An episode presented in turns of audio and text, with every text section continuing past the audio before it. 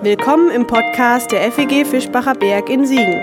Es folgt eine Predigt aus unserem Gottesdienst. Wenn du uns kennenlernen willst, besuch uns gerne sonntags um kurz nach 10 oder online unter fegfischbacherberg.de. Jetzt wünschen wir dir eine gute Zeit mit unserem Podcast.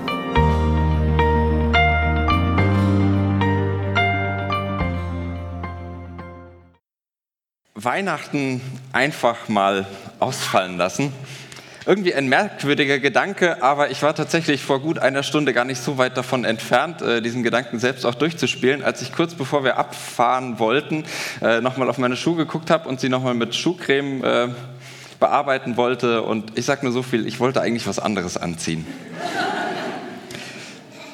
An diesem Gedanken hat sich auch Dr. Seuss schon 1957 versucht, als er die Geschichte vom Grinch veröffentlichte, erstmals. Und seit gut drei Wochen läuft der Film, von dem wir gerade den Trailer gesehen haben, in den Kinos. Der Grinch will dieses für ihn so nervige Weihnachtsfest ruinieren und klaut in der heiligen Nacht alle Geschenke und die gesamte Weihnachtsdeko aus der Stadt. Weihnachten gestohlen. So ganz abwegig scheint die Idee eines weihnachtslosen Winters also gar nicht zu sein. Sie huscht hoch aktuell über die Leinwände und ich war am Samstag selbst in dem Film sehr unterhaltsam. Also irgendwie auch ein netter und gar nicht so weit entfernter Gedanke. Der Grinch stellt aber seit seiner Erfindung 1957 auch eine sehr tiefsinnige Frage. Was liegt uns denn eigentlich tatsächlich an Weihnachten? Was bedeutet uns dieses Fest? Die Frage klingt irgendwie ein bisschen blöde, denn eine Kirche ohne Weihnachten? Nur schwer vorstellbar. Trotzdem, die Christenheit steht jedes Jahr aufs Neue vor dieser Herausforderung, diesem Fest, das man ja schon so gut kennt, einen neuen, einen persönlichen oder vielleicht sogar überhaupt irgendeinen Sinn abzugewinnen. Was bedeutet Weihnachten mir und was bedeutet es dir im Jahr 2018? In den letzten drei Wochen, da hat uns Maria beschäftigt, die heilige Mutter Gottes. Zum Abschluss suchen wir wieder mit ihr, mit Maria nach ein bisschen Weihnachtssinn und fragen heute mit Maria nach Weihnachten. Maria, weihnachtlich. Wir fragen sie nach Weihnachten. Vielleicht würde sie sagen, zumindest werde ich sie das heute sagen lassen, Weihnachten bedeutet zum einen unterwegs sein und Weihnachten bedeutet ankommen. Und dazwischen schieben wir noch eine kurze Orientierung, die ist aber nur ganz kurz. Und wir hangeln uns dazu grob an der Weihnachtsgeschichte entlang, die ihr schon gehört habt im Video, die ihr auf euren Plätzen auch gefunden habt in der Übersetzung. Lukas 2. Unterwegs sein. Die Weihnachtsgeschichte, die beginnt mit einer großen Reise nach Bethlehem.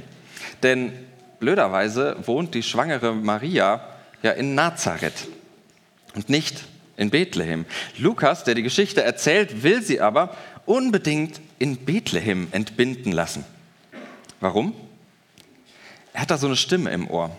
Ein Text, den er gut kennt aus seiner eigenen Bibel.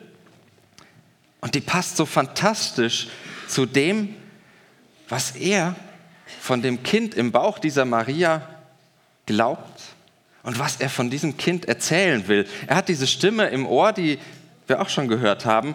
Doch dir, Bethlehem, lässt Gott der Herr sagen, aus dir wird der künftige Herrscher über mein Volk Israel kommen.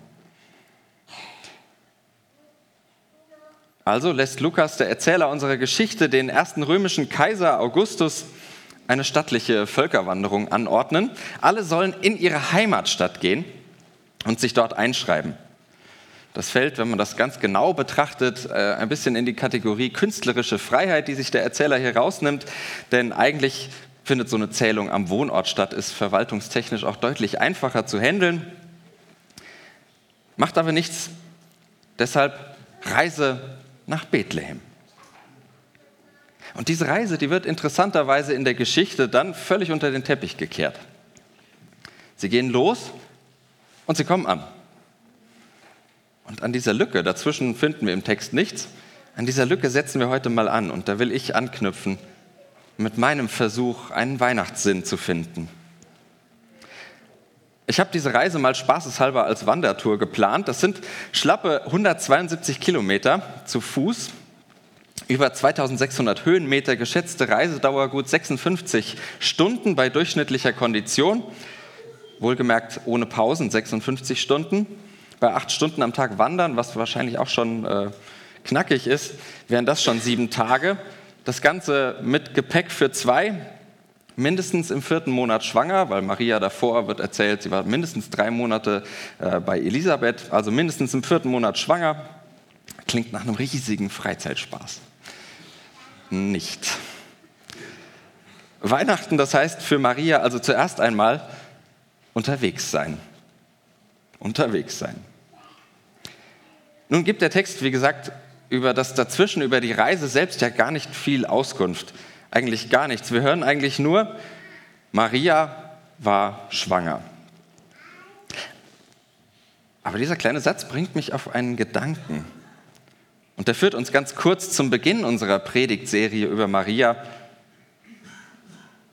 zum ersten Mariendogma von 431. Weiß es zufällig noch jemand, welches das erste war? Einfach reinrufen.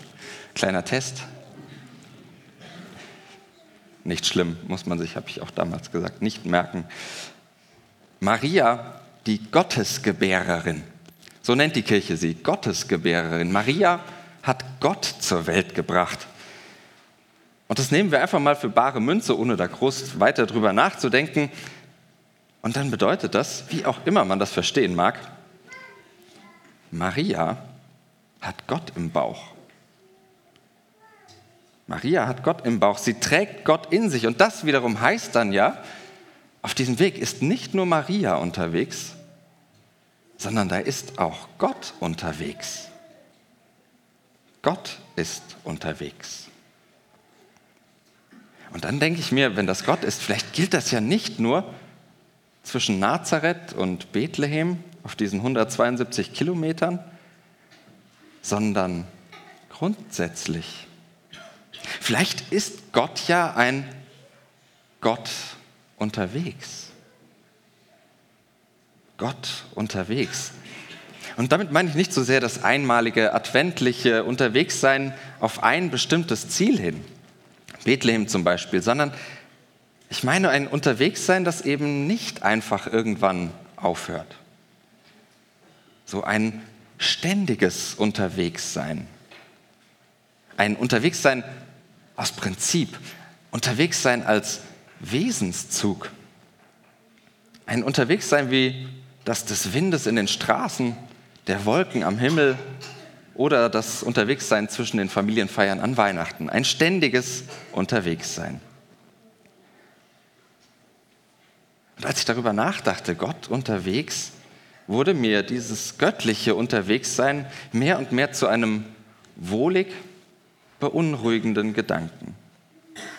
Wohlig deshalb, weil etwas in Bewegung bleibt, wenn Gott unterwegs ist. Weil das Göttliche mir dann nicht einrostet. Ein Gott unterwegs, der hält auch Schritt mit meiner Welt, kommt hinterher. Einer Welt, die sich so schnell dreht, sich oft viel zu schnell verändert, wo ich nicht mit hinterherkomme die am laufenden Band etwas Neues hervorbringt. Und nicht immer zu unserem Besten. Da hält ein Gott unterwegs mit und weht als heiliger Zeitgeist durch die Welt. Deshalb ist mir das, dieser Gott unterwegs, ein wohliger Gedanke.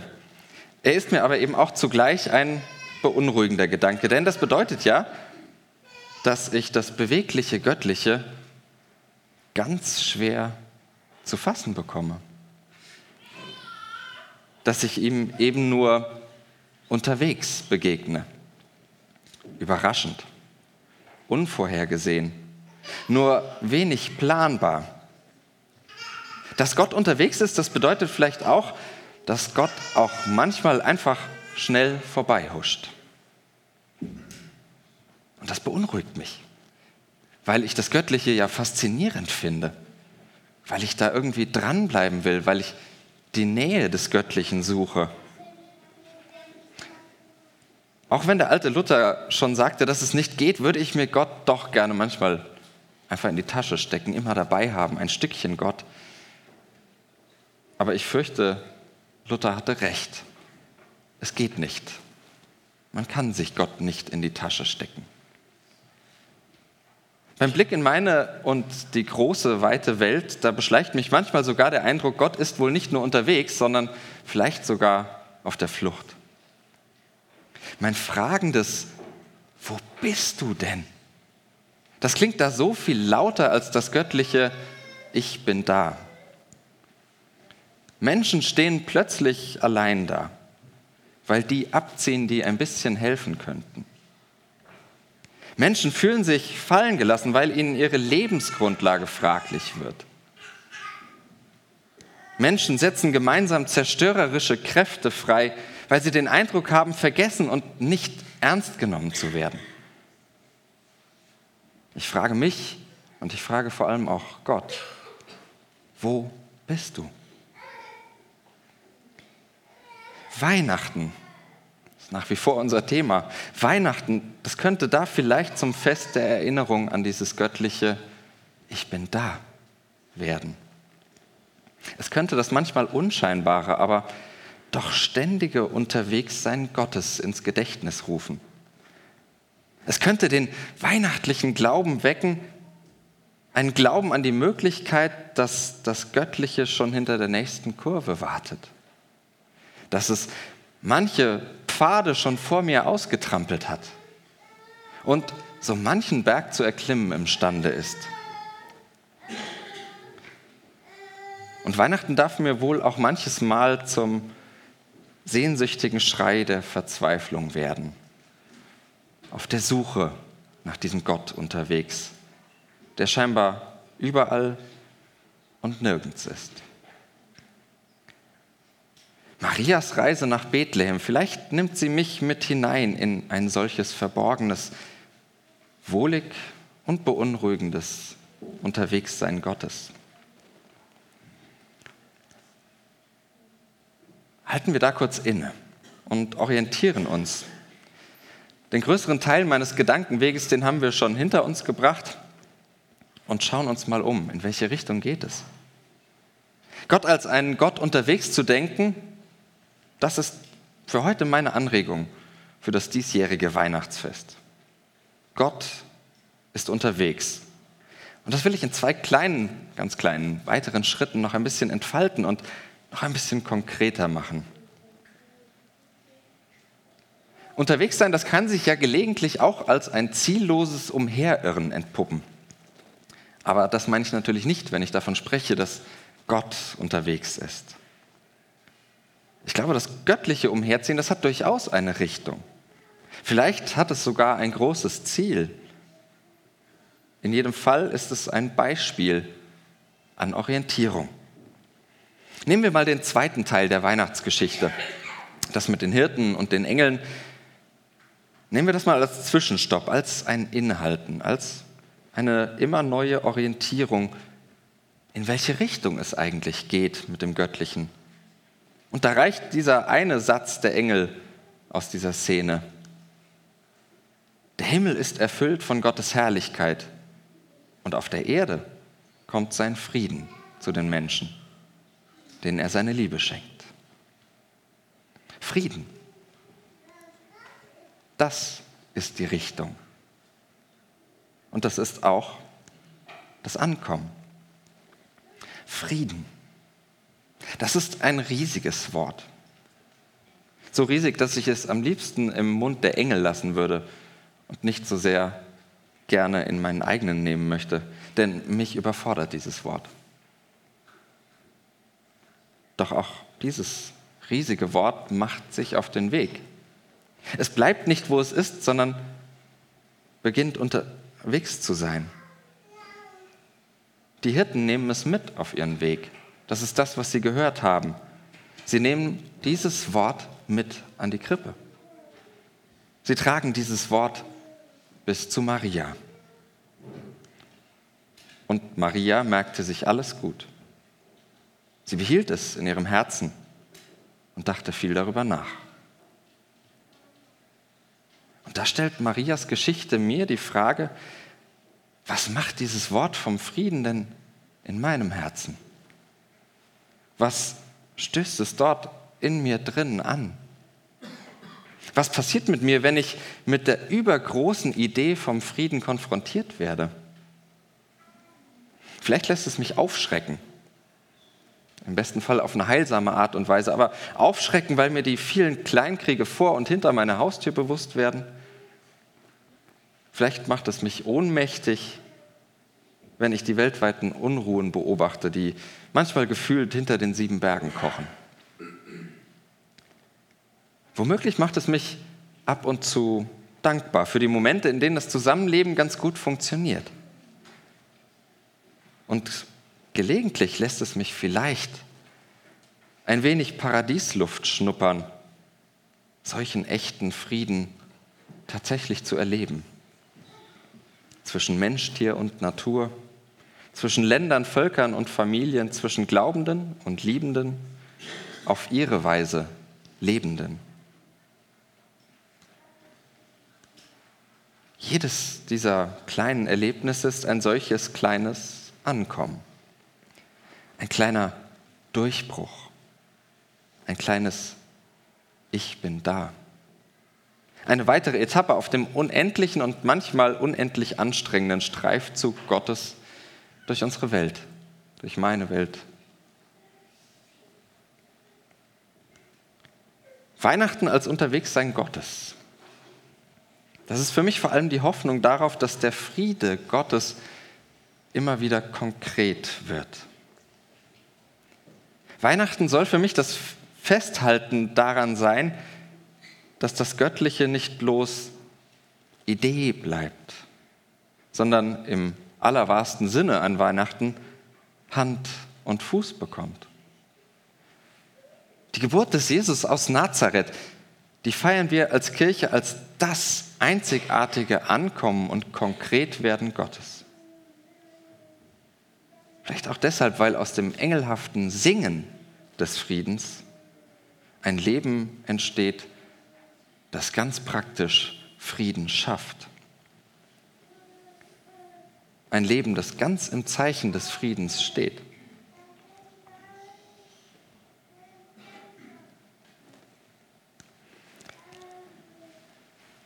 Als alle Deko und Geschenke verschwunden waren in dem Örtchen, das der Grinch ausgeplündert hatte, da musste er, der Grinch, feststellen, dass die Menschen trotzdem Weihnachten feierten. Im Film erklärt eine Mutter ihrer Tochter, nicht Weihnachten wurde gestohlen, sondern nur Sachen. Nicht Weihnachten wurde gestohlen, sondern nur Sachen. Denn für die Menschen in der Stadt hatte Weihnachten eine tiefere Bedeutung. Auch wenn mir der Grinch manchmal gelegen käme und irgendwie sympathisch ist und ich auf das ein oder andere an Weihnachten, zum Beispiel Schuhcreme, verzichten könnte, auf Marias Gott unterwegs möchte ich nicht verzichten. Auf unseren Gott, der immer wieder im Frieden ankommt. Auf meinen Gott, der mir Orientierung gibt in Richtung Frieden. Das soll mir dieses Jahr Weihnachten sein. Und wer weiß, was so eine kleine neue Bedeutung des Weihnachtsfestes aus dem kleinen Grinch in uns machen kann. Gesegnete Weihnachten euch allen. Amen. Das war's für heute. Um keine neue Folge zu verpassen, kannst du den Podcast einfach auf deinem Smartphone abonnieren. Mehr Informationen findest du unter fegfischbacherberg.de. Wenn es dir gefallen hat, lass uns gerne einen Kommentar oder eine Bewertung da und sag es weiter. Tschüss und vielleicht bis zum nächsten Mal.